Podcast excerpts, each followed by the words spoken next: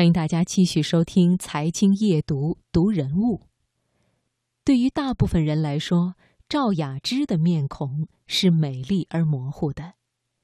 她可以是上海滩里扎着马尾的冯程程，可以是楚留香身边香消玉殒的苏蓉蓉，可以是一袭白衣温婉完美的白素贞。但是抛开角色，赵雅芝这个名字的标签似乎只剩下了美，而且一美就是半个世纪。今晚的读人物，就请你听赵雅芝的不老传奇。作者张明萌，选自《南方人物周刊》。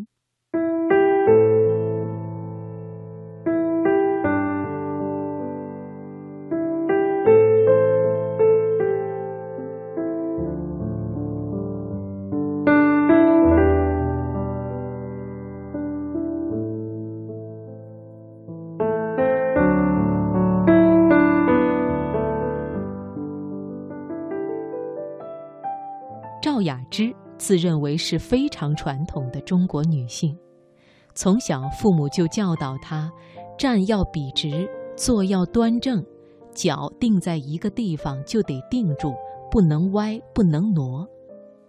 而年轻时的赵雅芝是矛盾的，家教与成长环境教会她安守本分，而她却正值蠢蠢欲动、准备探索世界的年纪。空姐的工作将二者完美融合，但是母亲的建议让她的未来有了另一种可能性。一九七三年，香港无线电视台举办第一届香港小姐选美比赛，十九岁的赵雅芝一路过关斩将进入决赛。但是因为太紧张，没有回答好司仪提出的有关时装的问题而失了分，最终获得第四名。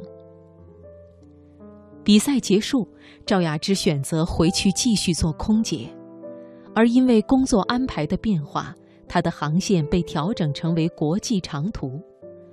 原本以为这是实现环球旅行梦想的好机会，可是身体却和她开起了玩笑。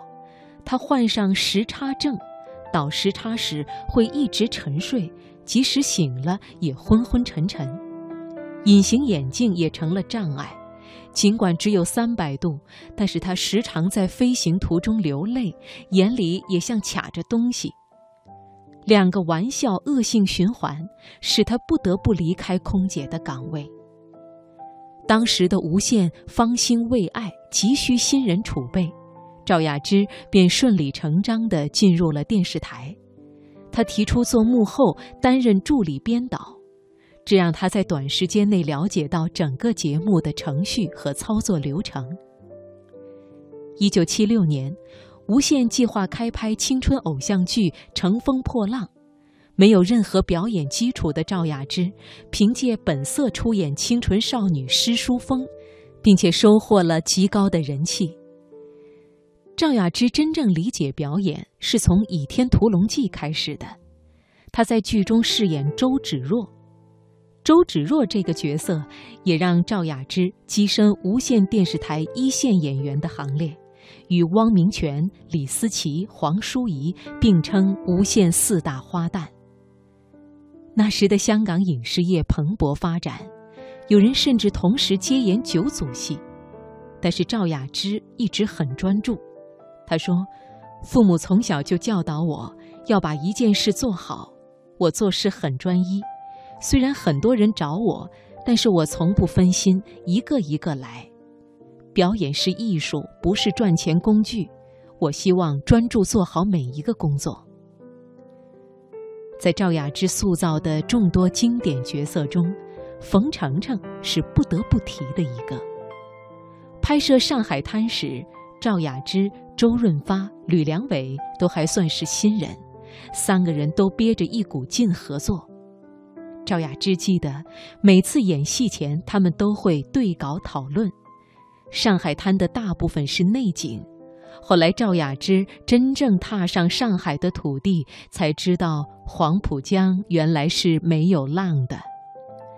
上海滩的热播将三位新人推向各自演艺事业的高峰。八十年代中后期，赵雅芝把事业重心转移到了台湾。很多观众对她的了解大多来自这个时期，《京华烟云》《戏说乾隆》《新白娘子传奇》都是她那个时期的作品。说到家庭生活和对于婚姻的看法。赵雅芝觉得，爸爸爱妈妈，妈妈爱爸爸，是她对家庭与爱情最初的理解。儿时的她并未对结婚有过规划，但是却对婚姻充满了向往。她回忆：“我的第一段婚姻很早，当时思想还不成熟，但是我很重视父母的教导，很传统，觉得结婚生孩子就是必然的。”一九七五年，赵雅芝经由母亲介绍与医生黄汉伟结婚，很快他们有了两个儿子。而这段婚姻最终却遗憾地以离婚告终，这给赵雅芝带来不小的打击。她说：“当时心里落差很大，但不会不相信婚姻。我就觉得，我憧憬的原来不是这样啊。”但我相信这是个人原因，而不是婚姻本身不美好。一九八五年，赵雅芝和黄锦申结婚。再次进入婚姻的赵雅芝，几乎将所有精力都放在了家庭上。至今依然让她引以为豪的一件事，就是三个儿子都是自己带大的，没有保姆帮忙。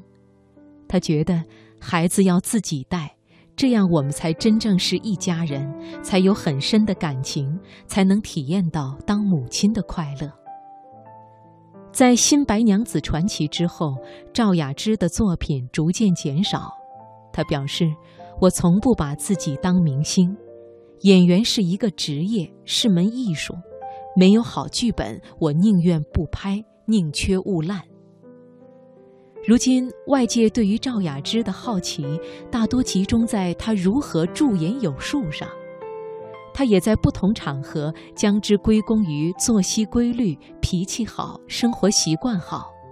她说：“现在她依然是乐于活在安全领域的人，熟悉的环境、自己能够掌控的事，让她过得从容。